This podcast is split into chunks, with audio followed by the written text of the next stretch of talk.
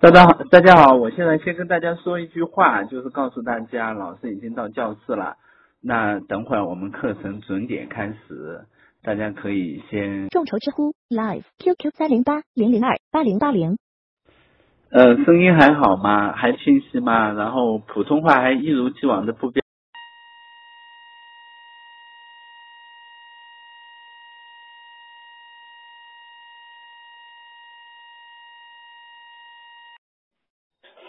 好的，我明白了。呃，那等会儿我们这样哈，我先讲讲个大概十分钟左右，我会停下来，然后我会跟大家说，到时候我们再大家再提问，嗯，然后我回答大家的问题。过了十分钟左右，到时候我们再停下来再提问，好吧？大家好，我是陈海贤。呃，我现在其实非常紧张，因为我自己就是一个敏感内向的人嘛，我总是想象大家有很多的人。然后呢，我的普通话又又不太标准，嗯呃，不过我是你们也是敏感内向的人，我估计你们也不会说，对不对？那我先交代几句哈。前一段时间就有人问我说：“陈老师，你的普通话都说成这样了，你是不是很自卑啊？你是怎么战胜自卑的呢？”呃，我只好跟他说：“我说我是很自卑啊，但这是大学以后的事了，因为。”在上大学之前，我一直觉得我这个普通话就是我们很标准的普通话，在我们学校里，尤其我已经讲的很标准了。那后来上了大学以后，知道真相的我，简直眼泪都掉下来了。可是我现在又转念一想，你说我普通话都说成这样了，还有这么多人，大家愿意来花钱听我的课，愿意来给我捧场，那我是不是一定非常有才华，对不对？那这。这是我设计的一个开场白哈，但是也并没有离题，因为今天我们讲敏感内向啊，很多时候我们都容易把它当做是一个缺陷，我们总觉得哎呀，我为什么这么敏感内向呀？我对生活不满意啊，我觉得自己一无是处啊。但是你要转念一想呢，也许我们我们也需要转念一想，来想想敏感内向它其实也有很多很多的优势。那敏感内向有一些什么样的优势呢？为什么就是我们说自然或者上天会安排敏感内向这一个物种呢？而且偏偏安排到我们身上了。我编了两个故事哈，先给大家讲两个故事。那第一个故事呢是这样，在远古社会的时候啊，很多部落它就要要经历长途跋迁徙到某一个地方。那这个迁徙是一件很危险的事儿，首先需要有一些勇敢的人往外去探路。这些都是一些外向的人啊，再然后呢，需要晚上睡觉啊，经常会有一些野兽来埋伏和突袭他们。于是呢，这个部落长老就去向神求助，说神啊，给我们一些人来保护我们。那神就问他说，你需要一些什么样的人啊？部落长老就说，我们需要这些神经特别敏感的，对威胁有天然警觉的人。哪怕野兽在很远的地方，我们都能感觉到。这样晚上我们休息的时候啊。这些敏感的人，他就可以睡在人群外面，一有风吹草动，他们就会惊醒，就会唤起我们战斗。于是呢，上帝就给了他们一批敏感的人，他们是用来提示威胁的守夜者。那我再来讲第二个故事啊，后来这个部落的人迁徙到了中原，然后我们的生活慢慢安定下来。可是呢，生活变得越来越世俗，越来越无聊。于是部落长老又去向神求助，说：“神啊，我们需要这样一批人，让我们的生活变得有趣一些。”那神说：“你需要一些什么样的人啊？”然后这一些人说：“呃，长老说，这一批人应该能够接近您，能够向您传向我们传达您的信息。他必须要对人有足够的敏感性，他能在静默中制造神圣。”当有人躁动的时候，他能让我们安静；当有人受伤的时候，他能带给我们抚慰。他愿意去承担苦难，并把苦难化作精神食粮。他能拓展我们的精神世界，并把我们的文明传递下来。一句话，他应该能让我们更加能够信神。于是呢，神就给他制造了一批祭司。今天我们讲内向的人是一些什么样的人啊？我觉得这两个角色基本上能说明内向和敏感的人在人群中的作用。首先，他是一个对危险非常敏感的守夜者；其次呢，他是一个具有精神世界的，能在静默中制造神圣的，能帮助别人的祭司。祭司大家知道的吧？那也许你要问，那我为什么知道这么多啊？我为什么知道，比如说部落长老跟神的对话呀？当然了，因为我自己就是祭司嘛。我说的这种社会角色的分配啊，虽然呃，它其实是有生理基础的。敏感内向的人首先得敏感。那大量的心理学的研究发现，这种敏感气质极有可能是天生的。其中有一个非常著名的研究是哈佛大学有一个研究气质的发展心理学家叫卡根。这一个卡根哈，在心理学界是非常非常有名的一个人。他呢跟踪了从婴儿到青少年期的气质变化。在婴儿的时候，大家知道婴儿啊，他大部分都是天生的，对不对？他让这些婴儿听录音或者气球爆炸的声音，这样嘣，结果发现有百分之二十的婴儿听到这一个响动以后，开始嚎啕大哭，一边用力蹬着双脚，一边挥舞着胳膊。但是呢，也有百分之二十的婴儿是无动于衷，大部分婴儿的反应在中间。然后他就把这百分之二十的婴儿叫做高度应激的群体。他也他追踪了他们很长时间，发现这一些人在长大以后一直保持着这种对刺激敏感的特。还有另一个实验就更加直截了当了，就是往人嘴里滴柠檬汁，结果发现那些所谓内向的群体啊，他比别人分泌了更多的唾液。所以我们知道啊，就是敏感神经的敏感性啊，它大部分其实是天生的。那还有一些脑科学的实验，呃，就就不多说了。总之呢，内向的人在神经系统上更加敏感，这是有确凿证据的。那敏感的人怎么就变得内向了呢？因为人们总是在寻找一个适应自己神经系统的舒适的刺激量。那如果你是一个神经很大条的、很外向的人来说，那你就会需要找一些呃非常强烈的刺激。如果你是一个非常敏感的人，那你就希望刺激比较弱，这样正适合你的神经系统。你知道社交情境啊，它其实是包含着大量刺激的，所以对于一个内向的人来说，有很多的人这一个情境，它所包含的刺激就太多了。那久而久之呢，他们开始远离人群。那远离人群造成了另一个问题是，他们的社交技能也会开始有一些问题。那社交技能开始有一些问题以后。呃，社交情境对他们来说就更刺激了，这样慢慢的形成了一个循环，说敏感的人开始慢慢的变得内向一些了。呃，也也有很多人说敏感和内向的人，呃，会变得更自我中心吗？那也不一定哈。大家知道，我刚才说祭司，哎，有朋友说了是那个祭神的这个祭司，没错啊，不是洗脚的祭司。呃，那敏感的内向的人会变得更自我中心吗？这个可不一定。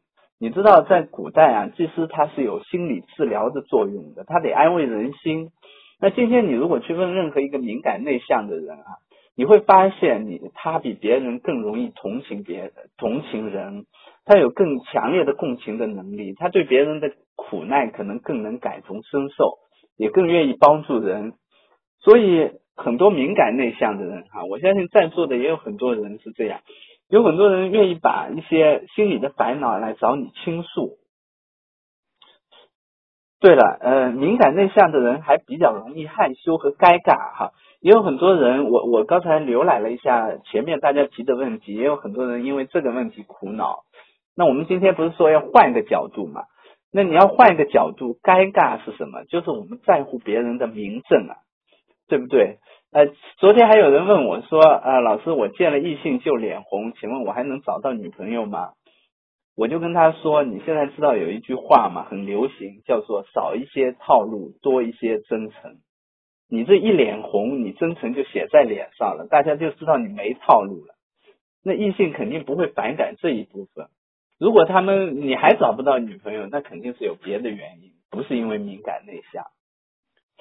好的，我在这稍微停一下，大家愿意提问的话可以提问了。我们提问就提十分钟，呃，到二十的时候，呃，敏感内向的人会变得更脆弱吗？我觉得有一部分会。那我等下面再来讲，他有脆弱的一部分，也有坚强的。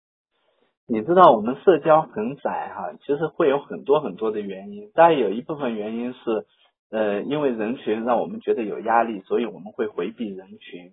但可能也有一些其他的原因。我觉得敏感内向这两个字哈，是被背锅比较多的这两个词。呃，也许不一定是因为敏感内内向的原因造成了我们的社交很窄。嗯，怎么好好的拒绝别人？我觉得就是要呃把自己的利益当做一个非常正当的利益。就我们不需要特别的忽略别人的需要，但是也不能特别忽略自己的需要。嗯，就是我记得德韦克说一句话哈，他原来。呃，有一个心理学家叫米哈里·赞斯特·米哈里，他写一本创造力的书，所以他采访了很多的有名的人。但是采访到德韦克的时候，德韦克就说：“对不起，我不能做。为什么呢？因为我现在手头上正在忙的事，也是上帝让我做的事儿。你看，他都把自己的利益当做上帝的任务了，那他当然能拒绝。”嗯，我觉得敏感包括对威胁、威胁觉知的这个倾向，对，因为呃是这样的，我自己觉得是最开始的时候他没有这一个特性，但是呢，随着呃我们成长以后呢，他我们在生活中总会遇到威胁，然后这些威胁呢，他对敏感的人造成的结果就是他对这些威胁会更警惕，这样的话会让他处于一种呃警惕和防御的状态，那他。呃，就会对危险更加觉知，呃，更有那个觉知啊。等会我还想讲这，呃，我觉得不是，但是会有一定一定的联系。就敏感内向的人，如果说遭遇了很多挫折以后呢，他更可能发展出一些低自尊的低自尊的症状来。那其实，呃，我们一直说敏感内向有自己的优势，其实敏感内向本身不是问题。但如果说因为敏感内向哈，然后呃加上对伤害的敏感，我们发展出了一些过低的自尊，那就是所谓的不自信，那它可能就会是一个问题了。好了，呃，我们提问先暂停一下，然后我继续往前走了哈。那你说敏感内向的人会比较自我中心吗？呃，有有人说是这样说，敏感内向的人是比较自我中心。你为什么害羞啊？一方面来说，你想别人，但是另一方面来说，也是因为你在乎别人怎么看你嘛。那我觉得这对这句话里呢，也对了一部分。比如说，我来问大家一个问题哈，假如说我和另一个敏感内向的人，比如说阿春老师在房间里交谈，那这个房间里总共有几个人？如果说我们俩都是一个敏敏感内向的人，这个房间里起码有六个人。这六个人是什么呢？比如说我阿春老师，我眼中的阿春老师，阿春老师眼中的我，我设想的阿春老师眼中的我，阿春老师设想的我眼中的他。那这个循环其实是没有穷穷尽的。所以当我们一个人呃很对别人很在意的时候，我们在处理这么多的信息，他就会变得非常累，而且非常复杂。众筹知乎 Live QQ 三零八零零二八零八零。呃，另一方面来说呢，对危险过于敏感哈，它也可能会产生各种问题。为什么会这样呢？因为我们如果对别危险比别人敏感，所以我们更害怕受到伤害，也更害怕失败，因为我们总是倾向于提前预防嘛。那当真正危险和伤害出现的时候，常常对我们的影响大一点。呃，我接触的一些来访者看哈，如果说敏感内向。只是敏感内向，它本身其实不是一些问题，因为有一些敏感内向的人，如果在一些呃很接纳这种个性的环境中长长大，比如说呃像是艺术家家庭，那么他们对自己的性格会有更多的评价，他们会更积极的看自己。呃，但假如说这些敏感内向的人童年就遇到了很多的不幸，或者说。呃，这种敏感内向本身就不再被他的成长文化中所接纳。比如说，有些人会经常说：“哎呀，你老实啊，你没用啊，然后你怎么这么懦弱啊，你胆小啊。”那这个时候，我们说敏感内向的人他所受的影响就会变大。这倒并不是说敏感内向的人对灾难的适应力一定要差于一些外向的人，也不一定。因为有一些证据表明啊，当灾难真正来临的时候，那些敏感内向的人，他反而有更强的适应能力，因为他们有更丰富的精神生活，能够创造意义，而这种意义感其实能保护他们。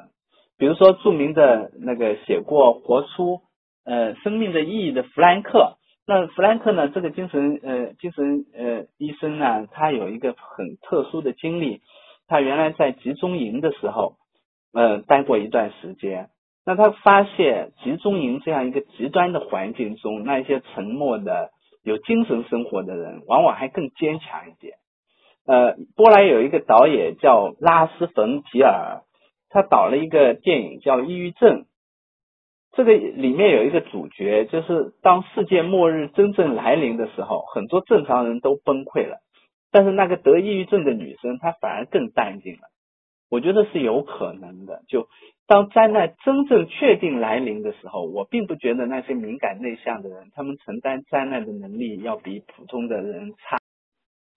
那真正让敏感内向者受伤的，或者让我们觉得不舒服的，在生活中，它成了一个问题的是什么呢？我觉得是警惕，也就是防御心态。这个防御心态有点像什么呢？就有点像你在守着一座城池，你只是觉得很危险，但是你不知道敌人会从哪里来，什么时候来，你得随时保持着警惕，这会让人非常的累，让人精疲力尽。那他们在守着这座城池的时候，在防御什么呢？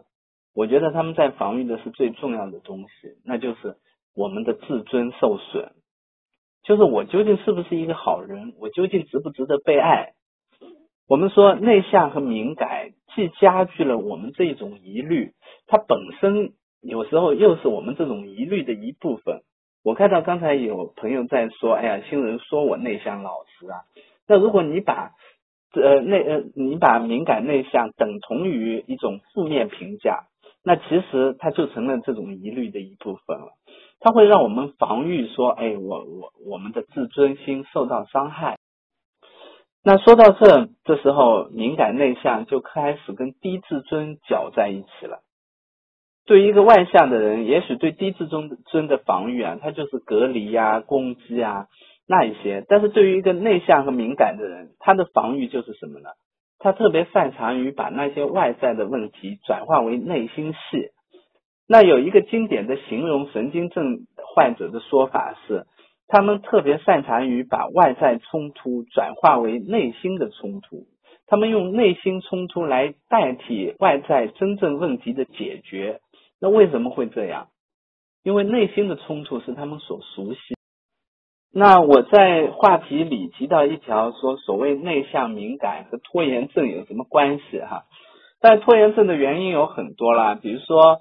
呃，危对危险的敏感会增加我们的压力，那压力一大，我们就可能会想逃避了。比如说，内心敏感的人对自己不喜欢的工作啊，其实更加不耐受。但是有一个非常重要的原因是，内向敏感的人他会有更多的心理冲突，他常常一边拖延，一边内疚自责，然后他总觉得自责会有利于他们鼓起勇气来解决问题。但其实呢，他们只是用内心的斗争代替了真正问题的解决。这种内心的斗争一点都不解决问题，它极有可能只会消耗能量。嗯，那我想在这再停一下，我们再有十分钟来回答大家的问。我觉得你说的非常对哈，就是外向和敏感，它一定是同一个概念吗？我觉得也并不是。呃，也有一些外向和敏外向敏感的人，但是我觉得这是极少的。就大量敏感的人呢，就是因为我刚才说的，他适宜这种中等的弱的刺激，他自然就很多就发展出了这种内向的特质。咦，呃，大家可以提问。呃，这个问题非常好，我觉得要把内呃内心斗争转成外部动力哈。首先，我们要放弃这个外部动力跟呃自我评价的标签啊，外部的事情跟自我评价的标签。为什么我们总是呃不愿意拖延着不愿意去做事哈？很多时候我们会觉得说，哎，这件事我做不好，那意味着我很失败啊，我这个人不行啊。我们会有特别多的自我评价。那其实我们可以先暂时。呃，不要呃暂时停一下这种自我评价，或者说觉察一下自己的这种自我评价，告诉自己说自己哎有这样的心理特点，但是这样的心理特点它其实对于我们解决问题没有益处，然后再慢慢的把我们的注意力转移到所做的事情上，一点一点的做。呃，我觉得重点就是不要把所做的事情跟我们的消极自我评价联系到一块，事情只是事情。你做不好也不意味着你不行，呃，我觉得也是，但是呢，呃，心理学里一直说有两种完美主义哈，一种是适应良好的完美主义，那这种完美主义是什么呢？我们给自己定了很高的标准，同时我们觉得自己能做到。那另一种是适应不良的完美主义，这一种完美主义是我们给自己定了很高的标准。呃，这种标准通常来自于我们，比如说成长中的父母啊，或者别人的苛责啊，或者说我们害怕失败啊，所以要做得好一点。但另一方面呢，我们内心的自我意向，我们觉得自己做不到。那这种高的标准和低的自我意向之间，就形成了一个非常大的矛盾，这就是我们开始自责了。嗯，我觉得，嗯，当然这个环境是一个非常重要的影响因素了啊，但是。呃，人对环境其实也是有一些调节、调节的这个能力的。那实在不行，你换个环境嘛。你如果都已经要爆发成马加爵这样了，对不对？那然后呢，敏感内向的人其实也可能会加剧我们对环境威胁的认识。那我觉得我的建议是，呃呃，我们先要看一下环境所拥有的资源，那些好的部分，以及我们自己所拥有的资源。再来想想，说我们所能做的最小的改变是什么？然后呢，还有就是你们可你可以去寻找一些例外，就是在这样一个你觉得不够好的环境里，有没有人做得好的？然后去学习一下，哎，他做的好的是什么样？有没有哪怕敏感内向的人他做的不错的？你可以看一下。我觉得榜样学习对我们来说是特别重要的。会有这样的情况，就是。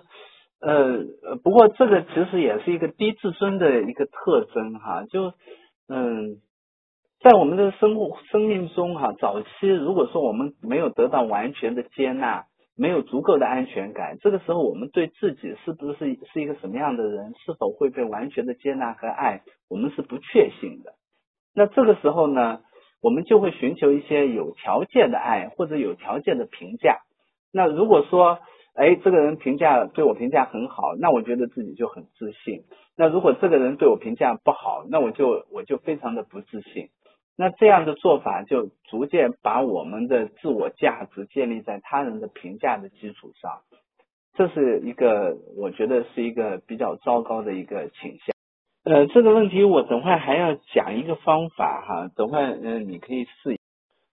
我觉得，在我看来，是你特别善于扮演一种角色，在社交中，呃，扮演一个嗯比较呃呃比较善于社交的一个外向的人。那你本质上呢，你可能其实并不喜欢这些社交的场合。我会这么啊，我觉得沈老师提的每一个问题都非常有深意啊。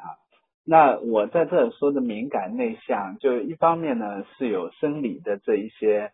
呃，概念就比如说那一些就呃像凯根的高度应激状态的这些人，那另一方面呢，呃也有一些文化的概念，就是我们约定俗成的，大家觉得哎这是一些敏感的人这样，那我会觉得是这样，就是呃怎么说呢？呃，其实我们每一个人对敏感的部分可能有不一样的地方。那有一些，比如说脆弱点，他会特别敏感或者怎么样。但是作为人格特质呢，我们不是在考虑。好了，呃，我们暂停到此结束，我继续讲哈。那我们现在我们已经讲了敏感内向者的优势和可能出现的问题。那接下来我们要讲讲怎么办了哈。首先呢，我觉得我们要能够适度的对危险脱敏。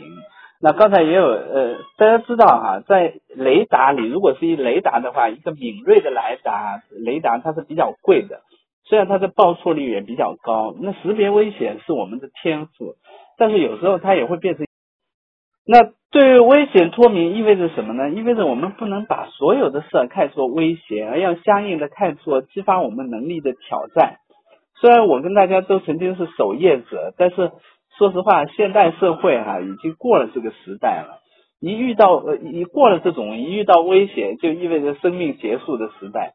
相反，我觉得在这个时代，我们更需要尝试，更需要错误来给我们有价值的反馈。因为尝试和错误，它就是我们学习的。那曾经有人问我一个问题，说老师，哎，我总是说错话、做错事，懊恼不已，影响工作，担心自己会付出惨重的代价，那会怎么办？我我看到前面也有一个人。呃，在说这样的一个问题哈，那我就跟他说，我说，哎，你误会了错误的作用了，因为你把错误跟你自己联系起来，总觉得，哎，你如果犯了一个错误，那你就是一个不够好的人，你忽略了错误的，所以我就建议他，我说你可以给自己制定一个犯错误的计划，比如说争取每周犯十个错误，你要记录下这些错误，然后记录下这些错误的后果。是不是有你想的这么严重？记录下从这些错误中学到的什么东西？你要把错误当做一个反馈，因为多做多错，如果没有犯这个错误的话，说明你做的还不够好。那又过了一段时间，我就问他了，我说你还焦虑吗？他说好了很多，他说我已经不会犯错焦虑了，只是他说我还有一个小问题，我又有了别的焦虑，我总担心自己犯不多，犯不够这么多的错。那关于错误呢？斯坦福大学的心理学家德韦克啊，他曾经区分了两种心智模式。他说，呃，两种心智模式哈，他说有两种，一种叫僵固型的心智模式，一种叫成长型的心智模式。那两种心智模式的区别，我到时候我放张图上来哈。我觉得它最重要的区别是，成长型的心智模式啊，会把所有的困难。不看作威胁，而看作是激发能力的机会，那这个其实是非常重要的。那第二个，呃，其实大家也讲到了，说，哎，我们我们内向的人在社交上会比较疲惫，那我们应该怎么做呢？我觉得我们应该能自己为自己来制造一个恢复能量的沉静的避开，这有点像什么呢？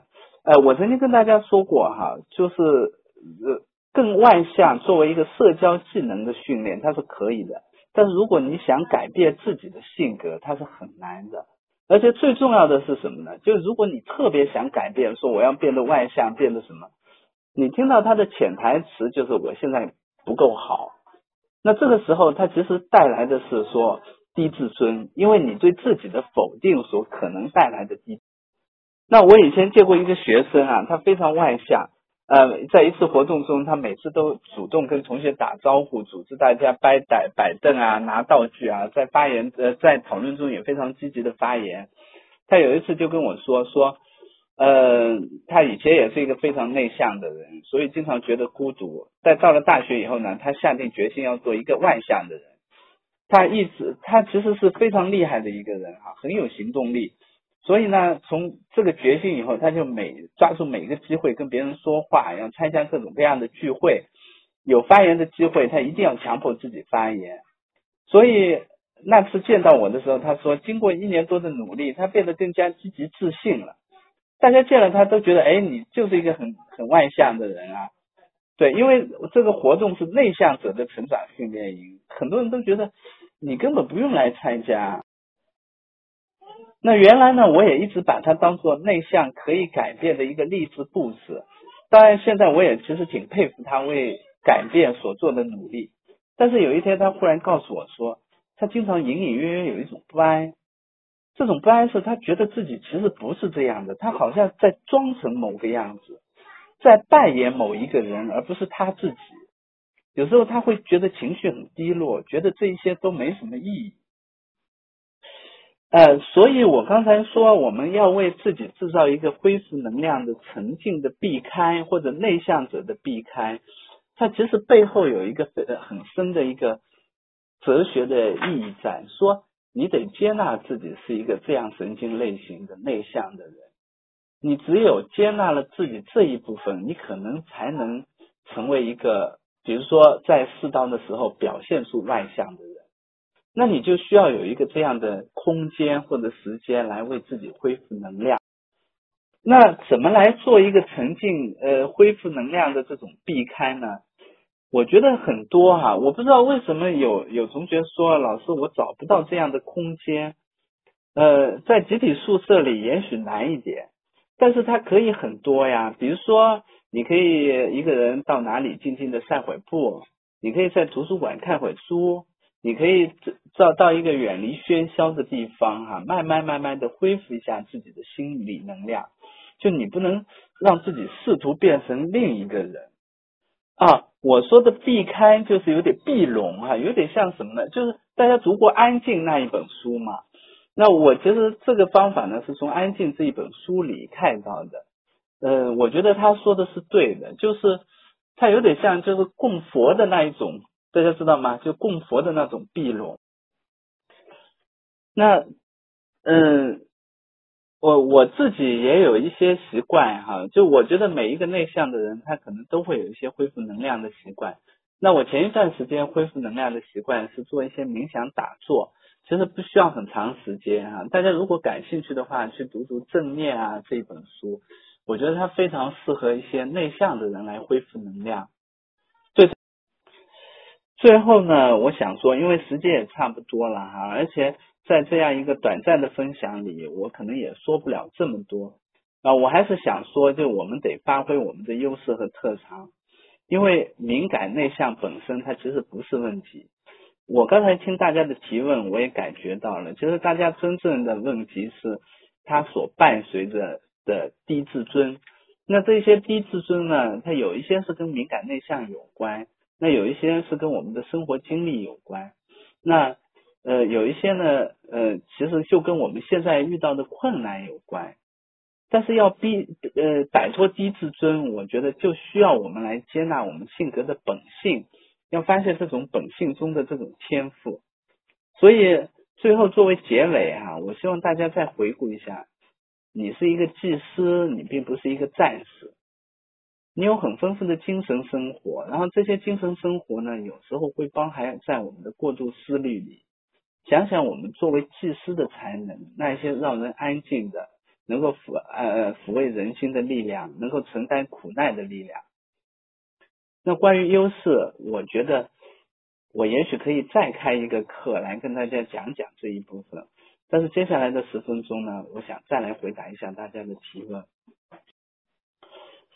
我觉得有一个诀窍就是。不要把它当做解决你问题的一个对象，而把它当做一个同样受着孤独折磨的人。你看我们这一个群里哈，你会发现有这么多的人跟你有相似的问题，但你并不完全了解他们。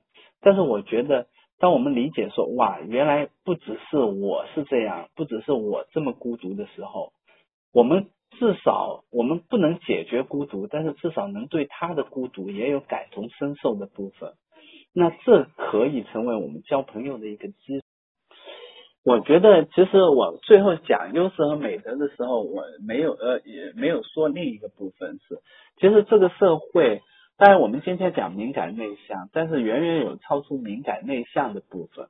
就比如说一个内向的人，他可能也会有一些，比如说改变世界啊，让这个世界变得更好的一些想法。那这些想法可能需要他去跟人交往。需要他发挥他的影响力，他甚至需要他去站在众人面前说话，来传播他的理念。这些东西其实跟敏感内向并不相悖，因为他跟他的价值观有关系，他有更加想要坚持和弘扬的价值观和生命意义在。那我觉得这也是什么？我们能够突破我们性格本性的这一些东。呃，内向的人怎么呃？摆脱羞耻感啊！我我向你推荐一本书，叫《害羞心理学》。那这个害羞心理学呢，嗯，基本上是照着嗯认知行为疗法的做法来做的。对，但是我自己有一种感觉是什么呢？就当我们害羞的时候哈，我们要试着接近害羞的部分，因为害羞它会自然的把我们跟人隔离开来，因为我们害羞嘛，总是背后有一个秘密了。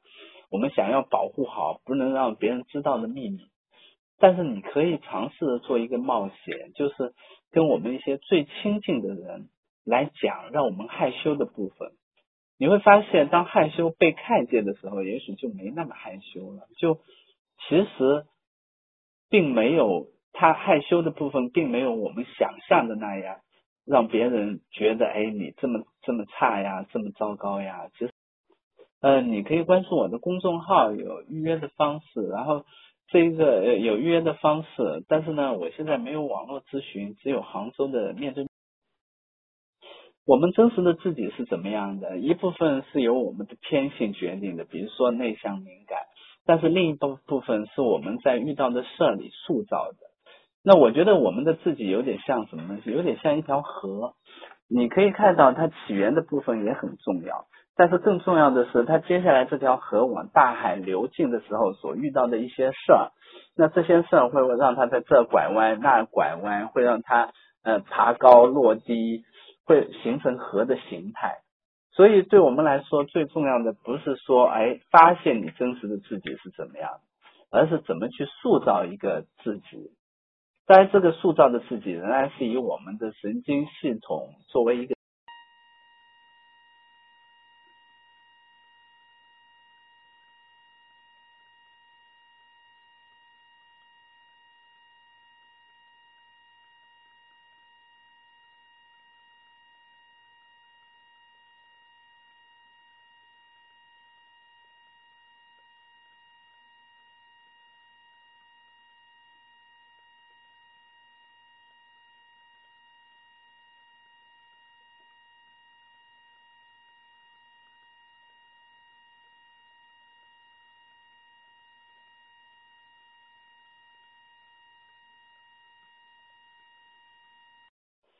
呃，哪一段没有？哪一段讲话没有声？是推荐书的部分吗？呃，推荐书，我向大家推荐了几本。第一本是《安静》，然后第二本呢是叫做《害羞心理学》，是金巴多教授写的。那第三本呢是阿德勒的《自卑与超越》。那我也向大家推荐了两本关于神经症的书，就我们内心的冲突和我们这个时代的神经呃神神经症状，好像是对，呃。我觉得是这样的，就是其实自尊要比敏感内向更重要一些。那今天我们在这一个讲座的意义是什么呢？我觉得其实也是告诉大家说，对于敏感内向一味的排斥，它可能会影响我们的自尊。嗯，其实不会啦。如果说内向者建立一个微信群，你会发现也有很多人想发言。就我们每一个人，无论是不是敏感内向，都希望能跟别人建立联系，尤其是希望我们的同类能建立联系。嗯，所以敏感内向的人有更，也许有更强烈的社在啊，对对对，我们时代的人神经症。呃，如果说一定要给内向找一个理论基础的话，我会找这一个，就是荣格最开始的关于内向和外向的论述。那他的论述是说，外向的人他的本质是会把生命力指向外部世界，会去征服世界、认识世界；而内向的人呢，他会把生命力指向我们自身，会了解我们自身的情绪和想法。所以我刚才给大家放的这一个图里哈，就是有一个测验叫 MBTI。那么 MBTI 呢，它其实是呃做了内向和外向的区分。他说，呃具体的区分大家可以看一下。然后我给大家放的另一个图是什么呢？就是德韦克他关于成长呃成长型心智和僵固型心智的区。嗯，那么时间也差不多了哈。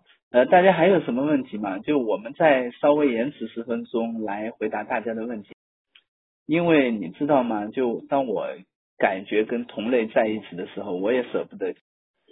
我觉得大家在这找到同类的，找到有相似心理的这种意义，可能要比我今天讲的课的意义还要。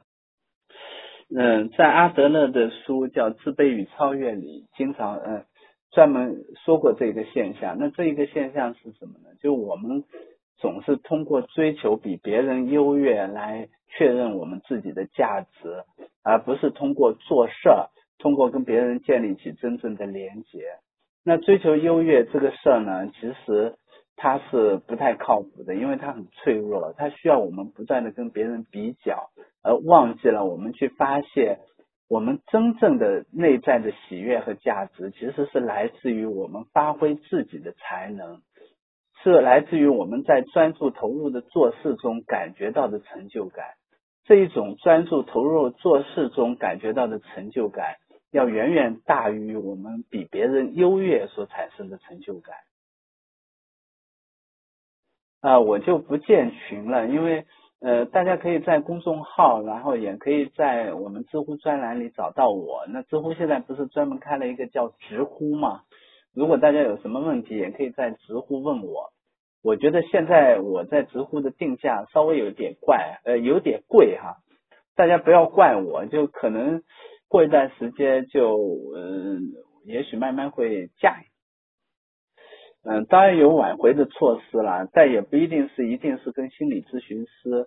呃，我我倒是相信这种挽回应该是在关系中逐渐挽回的。那如果你有一个很好的朋友，能够接纳你的，呃，一个长辈、师长。嗯，或者其他的，就比如说你类似呃，我们我们本群的类似的这些人啊，跟他们建立一些更深的关系，那这种关系跟你原来所建立的关系会很不同。你知道这种不同意味着你会很不安，但是如果你能忍受这种不安，再往前走的话，那你就会发现你原来害怕的东西也许没那么可怕。那逐渐逐渐的。这种安全感，对人的安全感就会慢慢的回来，我觉得是这样。嗯，对，其实我们原来的安全感啊，只要说我们跟父母建立了这种也安全的依恋关系，那其实我们的安全感、我们的成就感就是我们的本能。因为你当你跟父母建立了足够安全的依恋关系以后，你就自然的会去探索世界。会去呃对世界好奇，但是呢，当我们的这种依恋关系没有建立的时候，我们总觉得自己的价值是有条件的时候，那我们就会特别在乎别人的目光了，大概是这样。呃，这个不是，这个大部分是依恋关系的原因啊。那依恋模式呢，在心理学里，它其实是一个非常重要的理论。它把依恋分为三种，一种是安全型依恋，一种是回避型依恋，一种是矛盾型依恋。那如果说我们害怕跟别人深交，极有可能是因为我们的依恋模式属于回避型依恋。这种回避型依恋呢，就让我们对于建立亲密关系有非常重的疑虑。嗯，你说的很对。就一方面来说呢，我们说绝对意义上的敏感内向，它是有神经基础的。就比如说，哎，我们这个神经系统就比别人敏感敏感一些。但是另一方面的敏感内向呢，它有可能是我们的原生家庭造成的。那这些原生家庭是我们早期遇到过一些呃伤害，那这种伤害就会让我们觉得呃让我们对伤害更加敏感一些。所谓一朝被蛇咬，十年怕井绳。那这种伤害最多的可能就是来自于我们的原生家。呃，今天很高兴在这儿跟大家交流关于敏感内向的话题。那实际上呢，敏感内向包括自卑啊，然后包括这种呃很多的内心冲突啊，它就是混杂在一起。然后我今天呢也没有试图对这些概念做一个区分，我觉得其实也没有没有特别的必要。那重要的是什么呢？就我们确实会有有有一类人，然后这一类人呢，我觉得我们能够认出彼此来啊，大概就是这样的这一些人。那这一些人呢，其实我们在社会上，或者说我们要寻找自己内心的这种安宁啊，或者幸福感啊，他会遇到一些相似的问题。那我自己其实也有过这样的困惑，在我高中的时候，然后我也。一直在想怎么能拓展我自己的生活，让自己变得更加快乐一点，更加幸福一点。那有一些呢是我有一些实践，然后有一些呢，呃，我自己也还没做的足够好。所以呢，呃，我希望有机会能跟大家再聊聊。其实今天我觉得很遗憾的一点是聊幸福的部分少了一。嗯，我觉得 Live 是一个很好的产品，我可能也不会只做一次。啊，以后我们还会有机会交流。那非常感谢大家的捧场，希望大家以后继续捧场，谢谢大家，给大家鞠躬。众筹知乎 Live QQ 三零八零零二八零八零。